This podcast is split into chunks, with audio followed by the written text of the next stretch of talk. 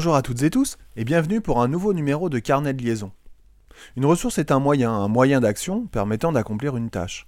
En classe, les enseignants disposent de ressources variées, permettant aux élèves d'atteindre leurs objectifs. Un ensemble de ressources, un réservoir, dans lequel chacun va venir puiser euh, ce dont il a besoin pour parvenir à ses fins et produire quelque chose. Les ressources humaines de l'éducation nationale, même si je n'aime pas beaucoup cette expression, devraient permettre de pallier à tous les manques. Pourtant, que nous soyons parents ou enseignants, nous vivons tous, assez fréquemment, trop fréquemment je pense, les difficultés liées à la gestion des personnels à l'école.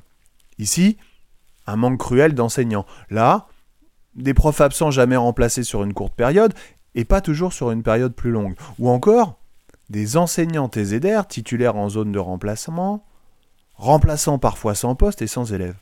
Mais en fait, qui souhaite devenir enseignant aujourd'hui?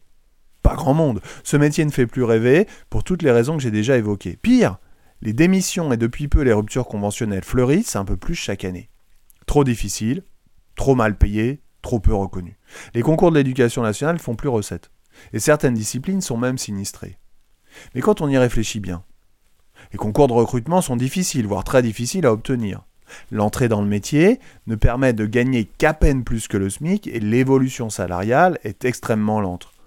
L'enseignant fraîchement moulu est quasiment systématiquement parachuté dans une zone difficile, et pour le féliciter de tout ça, on déracine, en le mutant souvent à plusieurs centaines de kilomètres de son pays, éloigné de sa famille ou de son couple, sans espoir de mutation aucun, avant plusieurs années. Les débuts de carrière sont parfois difficiles. Certaines certitudes volent en éclats chez les jeunes enseignants. On a souvent besoin de parler à ses proches, d'échanger, de se confier, de pleurer aussi. Alors comment s'épanouir, ou même simplement vivre son métier correctement, quand on est seul ou en colloque, et que le seul objectif de la semaine est de rentrer chez soi le week-end? On est plus proche du masochisme que de la vocation. Alors pour parler à certains manques, depuis quelques années, l'État procède au recrutement de contractuels, ce sont des personnels en CDD, en contrat à durée déterminée, qui possèdent un diplôme universitaire mais pas le concours. Parfois, à la suite d'un simple entretien, la personne peut se retrouver devant une classe, sans formation, du jour au lendemain. Alors je m'interroge.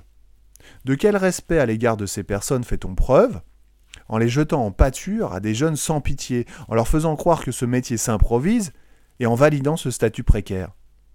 De quel respect à l'égard des élèves et des familles fait-on preuve en leur attribuant un prof qui ne maîtrise pas la majorité des compétences professionnelles nécessaires? De quel respect à l'égard des enseignants titulaires fait-on preuve? Enseignants qui se sont, donnés tant de mal pour avoir le concours. Les contractuels n'y sont évidemment pour rien, chacun cherchant à gagner de l'argent, à travailler pour vivre. Nous sommes encore dans une logique comptable, chiffrée, économique. Un CDD même renouvelable, coûtant moins cher, qu'un fonctionnaire embauché à vie. Alors c'est encore un constat sombre que je fais dans ce numéro. Mais c'est à cause de ce constat que je suis parti, et c'est grâce à ce constat que l'émission existe. Il était nécessaire que ça sorte pour fermer la porte. Je vais dorénavant me tourner vers mon présent, mon avenir, ma nouvelle vie professionnelle. Les épisodes suivants seront sans doute plus lumineux, même si je ne m'interdis pas quelques rechutes. Mais la priorité est maintenant de se ressourcer, humainement. Si vous aimez cette émission, n'hésitez pas à en parler autour de vous, et à me rejoindre sur ma page Facebook, Carnet de liaison bien sûr. Je vous dis à bientôt, et d'ici là, portez-vous bien.